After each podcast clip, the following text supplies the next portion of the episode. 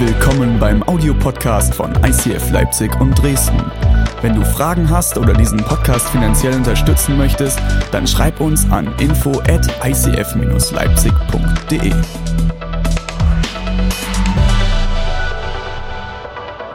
Wir sind äh, jetzt in der Daniel-Serie und ich finde es unglaublich spannend, was in diesem Buch alles drinsteckt. Gigantisch. Wir picken uns heute wieder den nächsten Punkt raus, der, ah, ihr merkt schon, ich habe richtig Lust. Ähm, letzte Woche durften wir schon von unserem Pastor René erfahren, wie es alles so mit Daniel anfing. Daniel kam nach Babylon, dort, wo er eigentlich gar nicht hingehört, in eine komplett fremde Kultur. Und in dieser fremden Kultur kommt er in eine absolute Drucksituation. Da ist heute auch mein Titel, wie gehe ich mit Druck um? Und diese Drucksituation ist ausschlaggebend. Bevor ich gleich Philipp und meinen super tollen Mann Reimer von der Bühne schicken werde, ähm, werden wir jetzt ein Hörspiel hören was mit Daniel passierte. Und ich empfehle euch genau jetzt, spätestens jetzt, das Gehirn anzuschalten, alle Aufmerksamkeit auf das Video, denn es wird unglaublich spannend. Okay, also danke Reimer, danke Philipp. Vielen Dank, vielen Dank. Und Film ab. Nach der Herrschaft Davids und Salomos wurde das Königreich durch einen Bürgerkrieg geteilt. Israel im Norden, Juda im Süden. Die Stämme im Norden fingen an, Götzen anzubeten. Gott warnte die Bewohner immer und immer wieder, doch sie ignorierten ihn. So eroberten die Assyrer die Nordstämme. Trotz diesem warnenden Beispiel fiel kurz darauf auch Juda von Gott ab. Sie warfen die Warnungen von Propheten wie Jeremia in den Wind und wurden infolgedessen unter dem Herrscher Nebukadnezar als Sklaven ins babylonische Exil geführt. Daniel war einer von ihnen. König Nebukadnezar hatte einen Traum und ließ seine Berater rufen. Ich habe etwas geträumt, das mir sehr zu schaffen macht. Nun möchte ich wissen, was es damit auf sich hat. Lang lebe der König! Erzähl uns, deinen ergebenen Dienern, den Traum. Dann wollen wir ihn deuten. Nein, erzählt ihr mir, was ich geträumt habe. Und erklärt es mir. D das können wir nicht. Das ist unmöglich. Wie, wie, soll das, wie soll das gehen? Wie soll das gehen, Herr König? Wie soll das gehen? Wenn ihr mir nicht sagt, was ich geträumt habe, lasse ich euer Todesurteil vollstrecken. Ich durchschaue eure Pläne. Ihr wollt mir eine Traumdeutung vorsetzen, die nichts als Lug und Trug ist. Erzählt mir den Traum, denn so erkenne ich, dass ihr mir auch die Wahrheit sagt, wenn ihr ihn erklärt. Äh, was du uns dazu mutest, ist für Menschen nicht möglich. Nur die Götter können dir, o oh König, deinen Traum offenbaren. Doch sie wohnen nicht bei uns sterblichen Menschen. Da verlor Nebukadnezar die Beherrschung. Voller Zorn ordnete er an, sämtliche königlichen Berater hinzurichten. Auch nach Daniel und seinen Freunden wurde gesucht. Daniel sagte zu ihnen, Bittet den Gott des Himmels um Gnade. Fleht zu ihm, dass er mir anvertraut, was sich hinter diesem Geheimnis verbirgt. Sonst werden wir zusammen mit den anderen Beratern des Königs umgebracht. In der Nacht hatte Daniel eine Vision und erfuhr, was der Traum bedeutete. Da pries er den Gott des Himmels und kam zum König.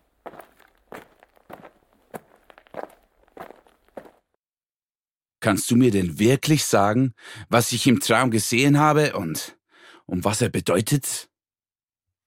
Mein König, wenn ich dir nur den Traum erzählen kann, dann nicht, weil ich klüger wäre als alle anderen Menschen.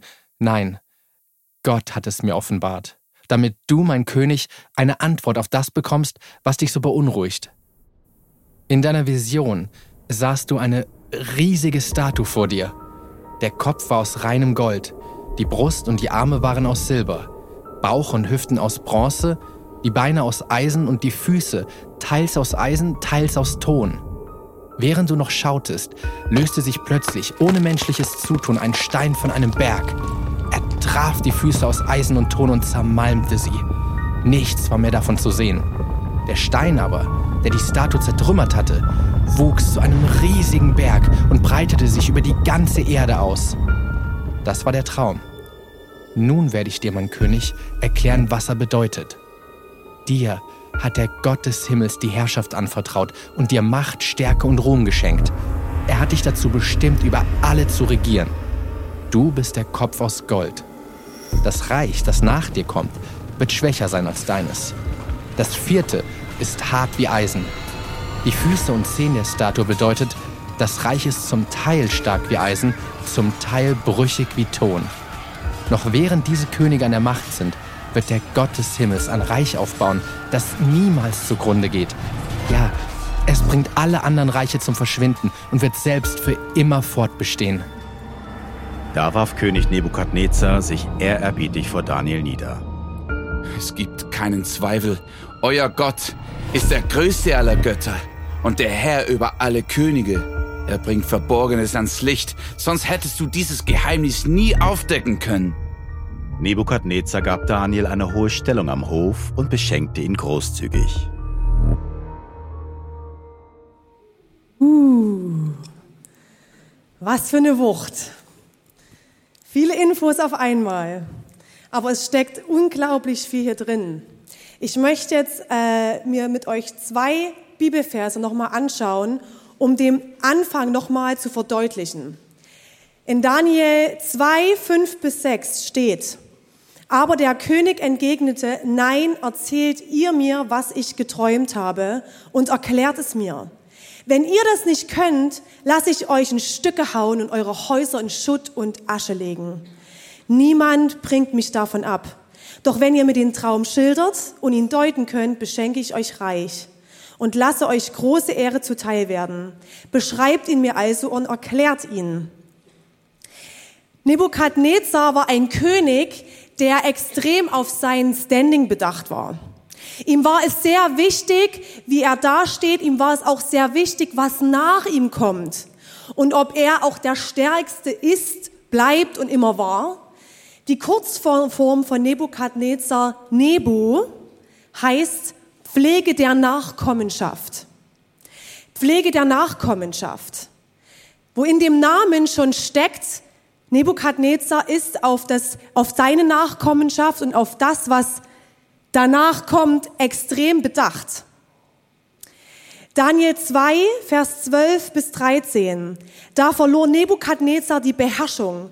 Voller Zorn ordnete er an, sämtliche königliche Berater hinzurichten. Überall gab man den Befehl bekannt, alle Gelehrten sollen getötet werden. Auch nach Daniel und seinen Freunden wurde gesucht. Ich möchte, dass ihr euch diese Situation vor Augen führt. Daniel wusste, wenn er nicht liefert, wenn spätestens er nicht herausfindet, was dieser König geträumt hat und was es bedeutet, wird er sterben seine Freunde sterben und viele Leute mehr noch sterben. Es geht hier absolut um Leben und Tod. Wenn er nicht liefert, stirbt er und seine Freunde.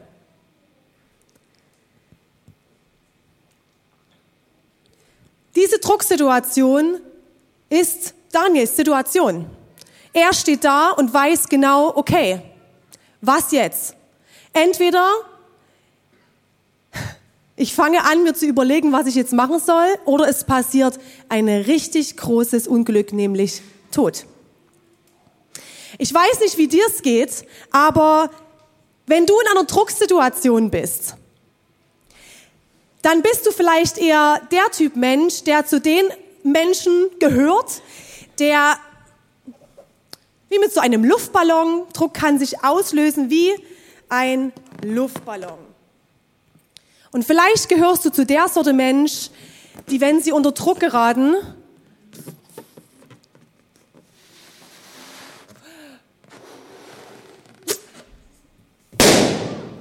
absolut explodieren.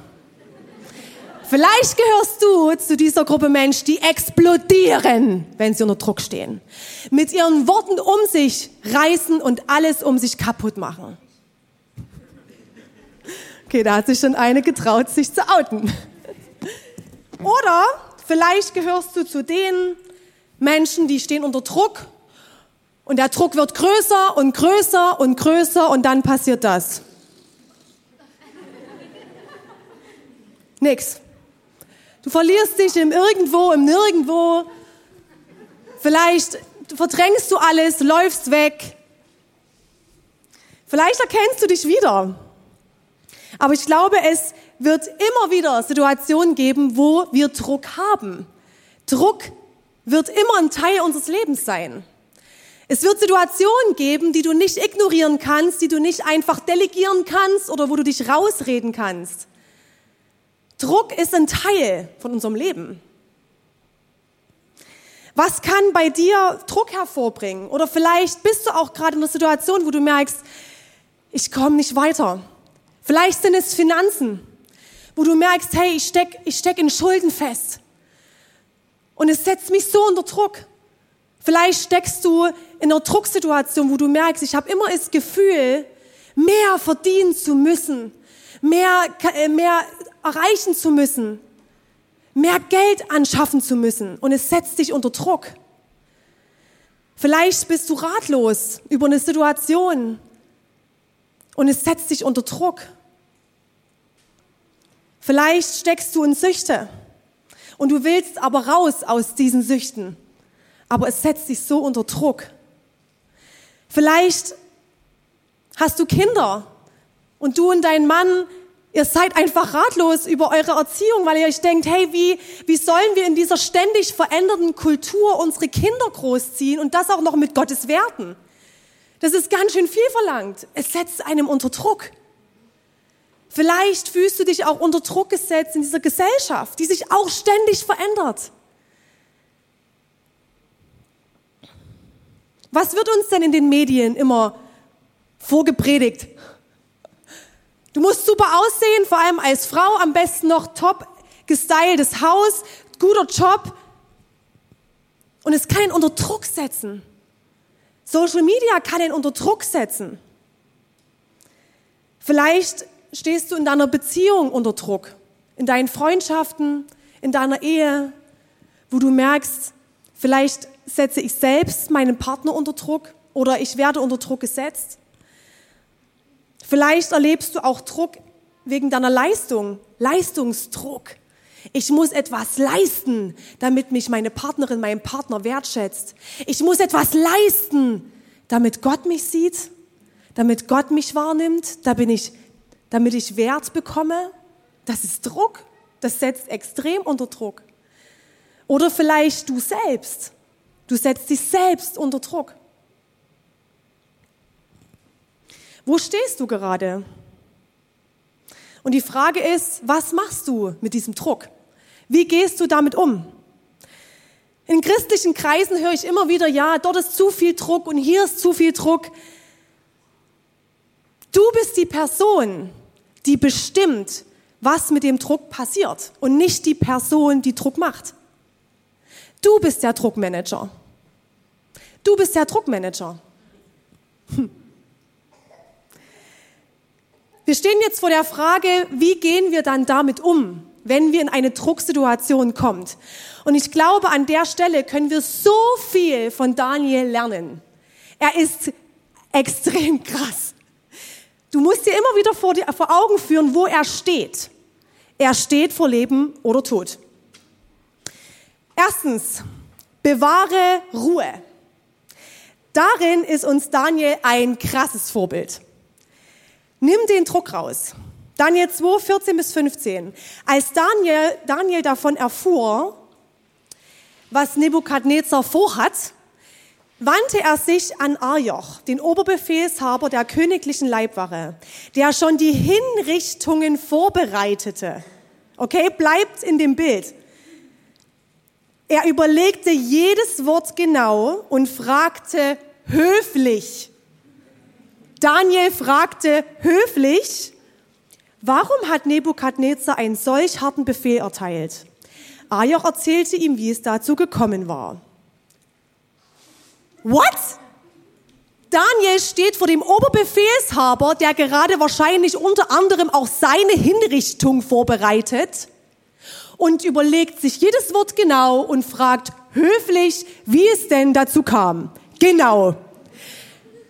Wahnsinn, wie er die Ruhe bewahrt. Davon können wir alle lernen.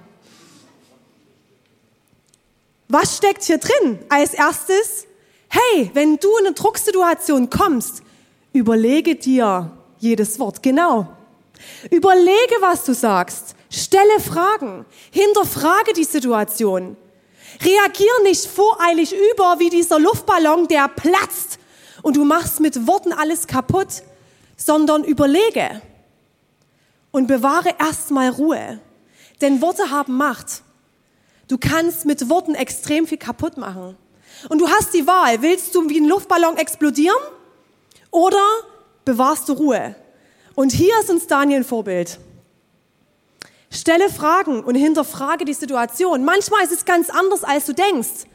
Und wenn du einfach dich mal auf den Weg machst und fragst, hinterfragst, wird sich einiges schon klären.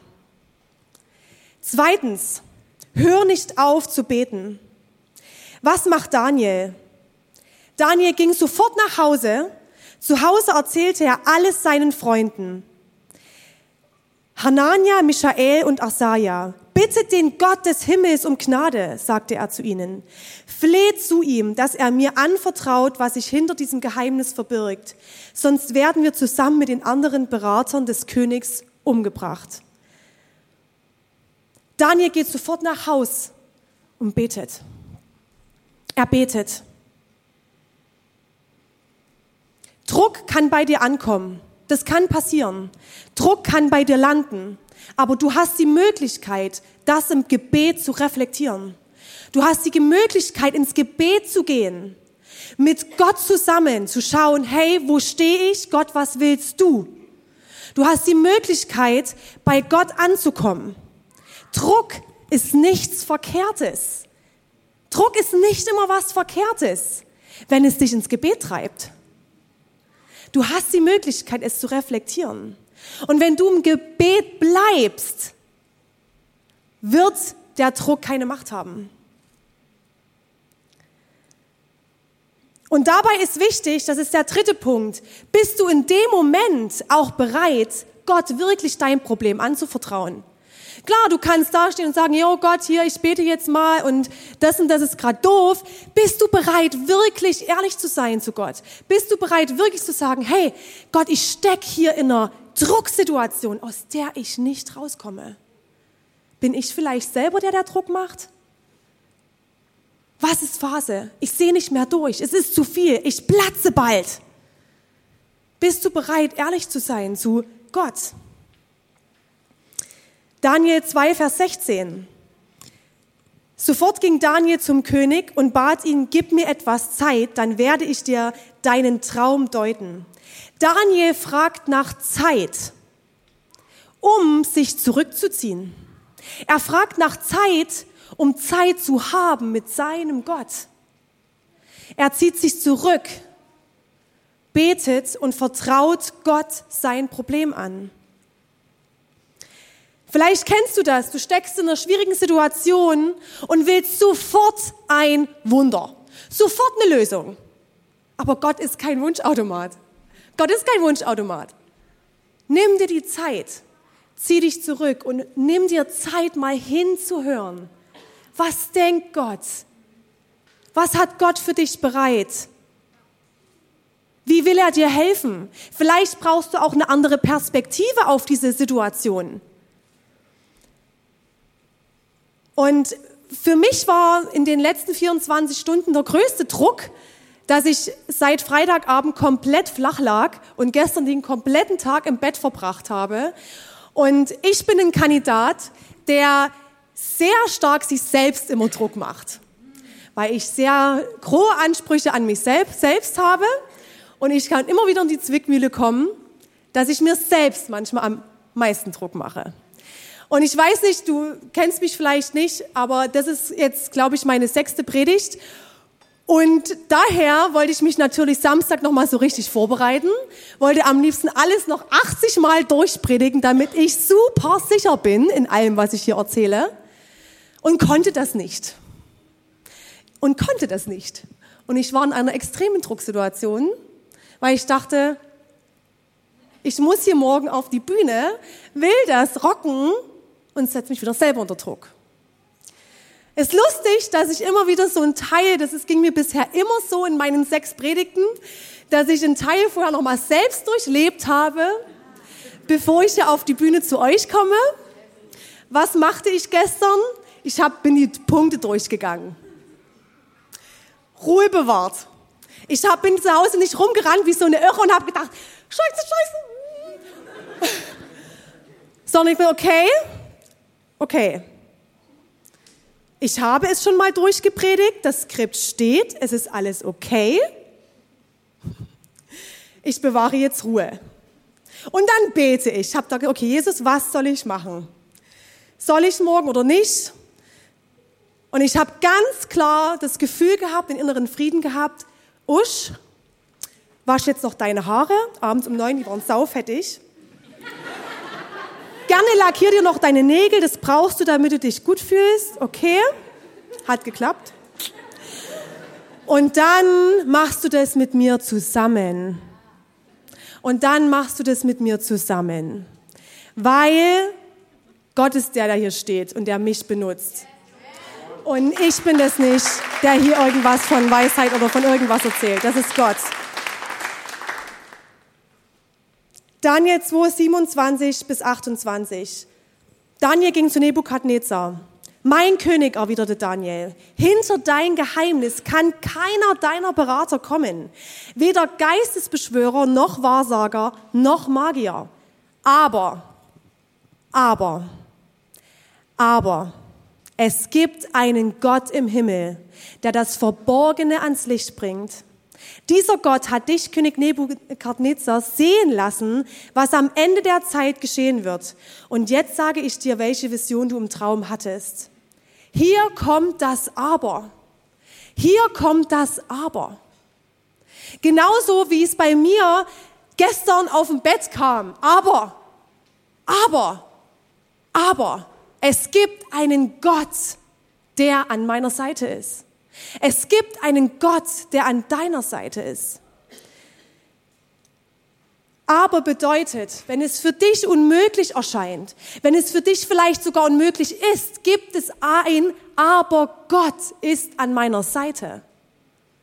Es gibt ein Aber Gott. Und vielleicht sitzt du hier und merkst, ja, es ist, erscheint für mich gerade unmöglich in meinen Finanzen, in meiner Ehe, in meiner Freundschaft, in meinem Job in mir selbst, mit mir selbst. Aber Gott, aber Gott ist da. Aber Gott ist an deiner Seite. Aber Gott kann Jobs schaffen. Aber Gott kann heilen. Gott kann dich von Süchten frei machen. Aber Gott kann mit dir deine Kinder erziehen. Und Gott scheißt darauf, was du leistest. Ihm ist es egal, was du leistest. Ja, das ist lustig, aber es ist so. Es ist egal. Es ist egal, was du leistest. Wenn du unter Druck stehst, entscheide dich und sage, aber Gott. Aber Gott. Wenn du in Jesus bleibst, wenn du Ruhe bewahrst, im Gebet bleibst, ihm deine Drucksituation, deine Situation, wo du nicht mehr kannst, wo du bald platzt, wo du ratlos bist, anvertraust, wird dich kein Druck der Welt umnieten, zu Fall bringen. Und du hast ein Aber Gott an deiner Seite. Und der vierte Punkt, was macht Daniel? Er involviert seine Freunde. Er kämpft nämlich nicht allein, sondern er geht direkt zu seinen Freunden. Ich bin sehr froh, dass ich gestern Abend und hier heute nicht alleine kämpfen muss, sondern dass vorhin bei der Vision-Zeit so viele Leute für mich gebetet haben, dass ich gestern Abend die ganze Zeit mit Deborah hin und her schreiben konnte und wir darüber uns ausgetauscht haben, was ich nun tun soll und nicht. Und ich konnte mich bei ihr Ja, auskotzen. So quasi. Und ich musste es nicht alleine schaffen. Und ich mache es auch jetzt nicht alleine. Warum kämpfst du alleine? Daniel rennt direkt zu seinen Freunden. Er nimmt sie mit rein. Und letzte Woche haben wir von René gehört, dass die Freunde von Daniel und Daniel selbst in Babylon neue Namen bekommen haben, die ihre Identität zerstörten. Daniel rennt nach Hause zu seinen Freunden und verwendet nicht die babylonischen Namen, sondern er verwendet die hebräischen Namen. Zu Hause erzählte er alles seinen Freunden, Daniel 2, Vers 17, Hanania, Michael und Asaja. Und danach beteten sie zusammen. Was bedeuten die Namen? Ihr seht hier, Daniel bedeutet, Gott ist Richter. Hanania bedeutet, Jahwe ist Gnade.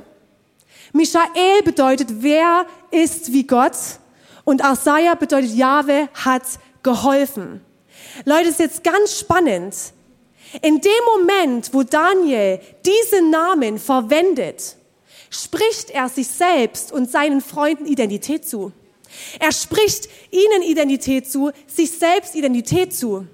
Er drückt damit aus, dass sie daran glauben, dass Gott ein Wunder tun kann und ein Wunder tun wird. Er spricht aus, hey, Gott ist Richter, Gott ist Gnade, wir gehören zu Gott, Gott ist Hilfe. Und sie trauen es Gott zu, dass er helfen wird, dass er Richter wird und Richter sein wird und dass er das Wunder tun wird.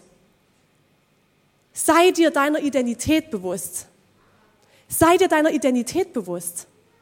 Lass dich nicht von Druck und von Situationen, in denen du bald platzen würdest, rumherwedeln wie eine Feder im Wind und du weißt nicht, wo du hingehörst. Sei dir deiner Identität bewusst in Jesus. Du bist ein geliebtes Kind Gottes. Und Gott ist da, aber Gott. Und ich stand gerade hier im Worship und habe gesagt, hey Gott, ich bin deine Tochter, gebrauche mich als dein Werkzeug. Du kannst es jetzt machen, aber nicht ich. Ich bin deine Tochter und du hast mich hier auf die Bühne gestellt. Und ich darf in der Sicherheit hier stehen. Sei dir deiner Identität bewusst und deine Füße werden sicherer stehen, auch wenn Druck kommt. Du wirst nicht aus den Latschen fallen. Die Bibel ist klar. Dort, wo zwei oder drei zusammenkommen, bin ich mitten unter ihnen. Dort, wo zwei oder drei zusammenkommen, bin ich mitten unter ihnen. Wenn ich allein kämpfe, dann kämpfe ich allein. Aber die Bibel ist so klar und Gemeinschaft hat Kraft. Nutzt es. Was passiert dann? Dann passiert genau wie heute mir das passiert ist, dass in der Zwischenzeit Priscilla, Deborah, mein Mann um mich standen, Stella stand noch mit da und Menschen haben für mich gebetet, haben, tragen mich im Gebet, stützen mich, helfen mir und ich fühle mich dadurch gekräftigt. Ich fühle mich stärker dadurch, weil ich es nicht alleine trage.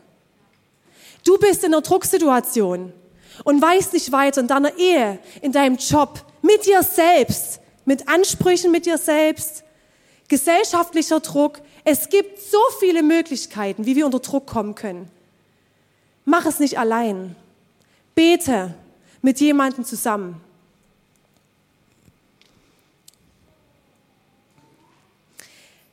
Okay, ich möchte jetzt in mein absolutes Finale kommen, weil das ist noch nicht das Ende, ihr Lieben. Vielleicht kommst du auch jetzt innerlich an den Punkt und denkst, okay, das ist ja schön und gut. Ich habe jetzt vier Punkte, wie ich mit Druck umgehen kann. Ich probiere das. Okay, gut. Aber ist, ist Gott dann immer da? Oder ist Gott nur da, wenn es mir gut geht? Oder bleibt dann Gott in der kompletten Druck, in der Zeit auch komplett bei mir? Wo ist denn Gott? Ich habe das schon mal erlebt. Ich hatte schon Drucksituationen und habe gebetet. Und ich habe Gott nicht gespürt. Ich möchte, dass du jetzt deinen Stein in die Hand nimmst. Und dass du ihn jetzt hochkramst, wo auch immer er liegt.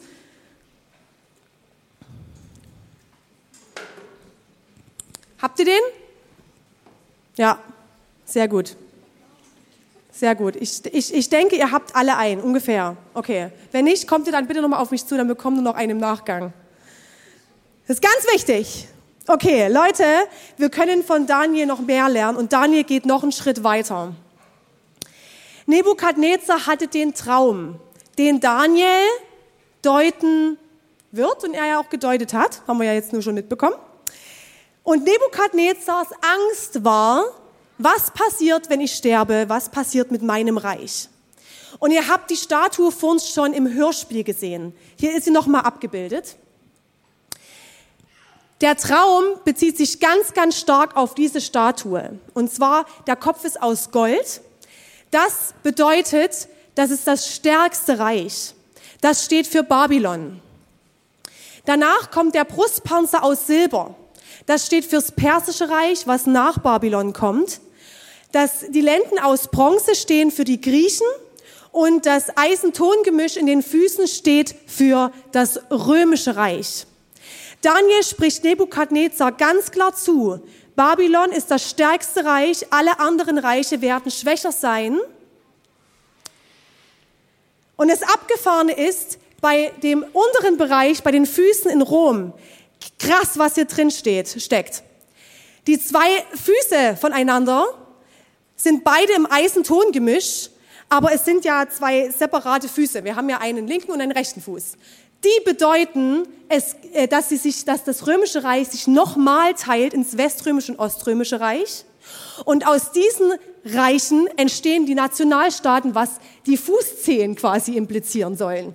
Es ist abgefahren, was Nebukadnezar zu der Zeit schon übermittelt wurde, aufgezeigt wurde von Gott, was geschichtlich mal passieren wird. Leute, ihr wisst, die Reiche sind gefallen. Die Griechen, die Perser kommen und gehen. Social Media kommt und geht. Diverse Drucksituationen kommen und gehen. Und Daniel deutet weiter.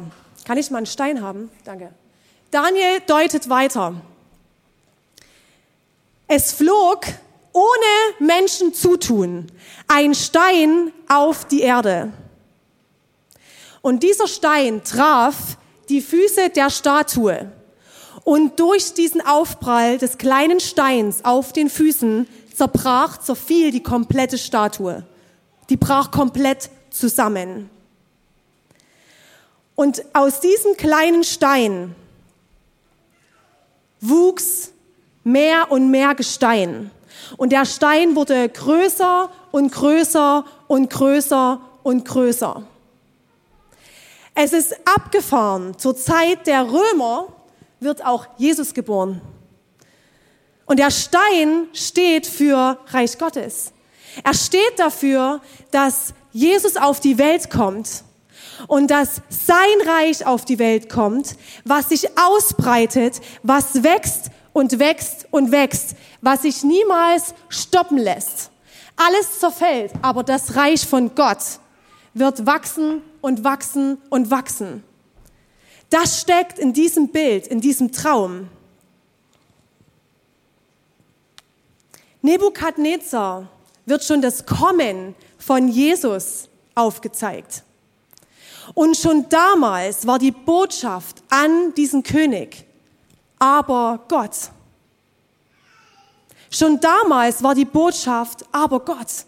Alles kann zerfallen, aber Gott bleibt. Dieses Reich wächst und wächst und wächst und wird nicht zerfallen. Daniel 2, Vers 44. Noch während diese Könige an der Macht sind, Griechen, bla bla, wird der Gott des Himmels ein Reich aufbauen, das niemals zugrunde geht. Keinem anderen Volk wird er jemals die Herrschaft übertragen. Ja, es bringt alle anderen Reiche zum Verschwinden und wird selbst für immer fortbestehen. Ich weiß nicht, wo du stehst, ob du gerade in einer echt platzenden Situation bist. Die Band kann gerne nach vorn kommen. Ich weiß nicht, wo du bist, ob du selbst unter Druck gesetzt wirst, ob du ratlos bist, ob du in einer Sackgasse steckst. Ich will dich heute fragen, wenn du, wenn du dieses Bild verstehst, alles kommt und geht, aber Gottes Reich wächst und wächst und wächst und kein Druck der Welt kann Gottes Reich zur Fall bringen. Es wächst und wächst und wächst. Dieser Stein wächst. Jesus sagte zu Petrus ganz klar in der Bibel, ich baue mein Reich auf einen Stein. Ich frage dich jetzt, worauf baust du dein Leben? Baust du dein Leben auf Social Media, auf ein Standing in der Arbeit, auf deinen Job, auf was Materielles, auf deine Finanzen, auf deine Familie, auf deine Optik? Auf was baust du dein Leben? Oder stellst du dich auf diesen Stein und sagst, nein, ich, ich stehe auf diesem Stein. Ich stehe auf diesem Stein, der niemals fällt. Ich stehe auf diesem Stein, der, egal in welcher Drucksituation ich bin, mich nicht umfallen lässt, weil ich sicher stehe, weil ich sicher im Fundament stehe.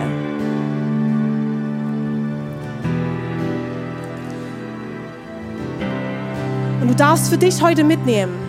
Du kommst in eine Situation und du könntest platzen. Und ich verstehe das. Ich hätte gestern auch am liebsten platzen können, sage ich euch. Dann hast du ein Aber-Gott an deiner Seite. Du hast ein Aber-Gott an deiner Seite und du hast ein Fundament aus Stein an deiner Seite, auf das du dich stellen kannst. Und es kann so viel mehr auf, auf dich zukommen. Du hast, kannst das Gefühl haben, ich komme nicht weiter. Aber Gott,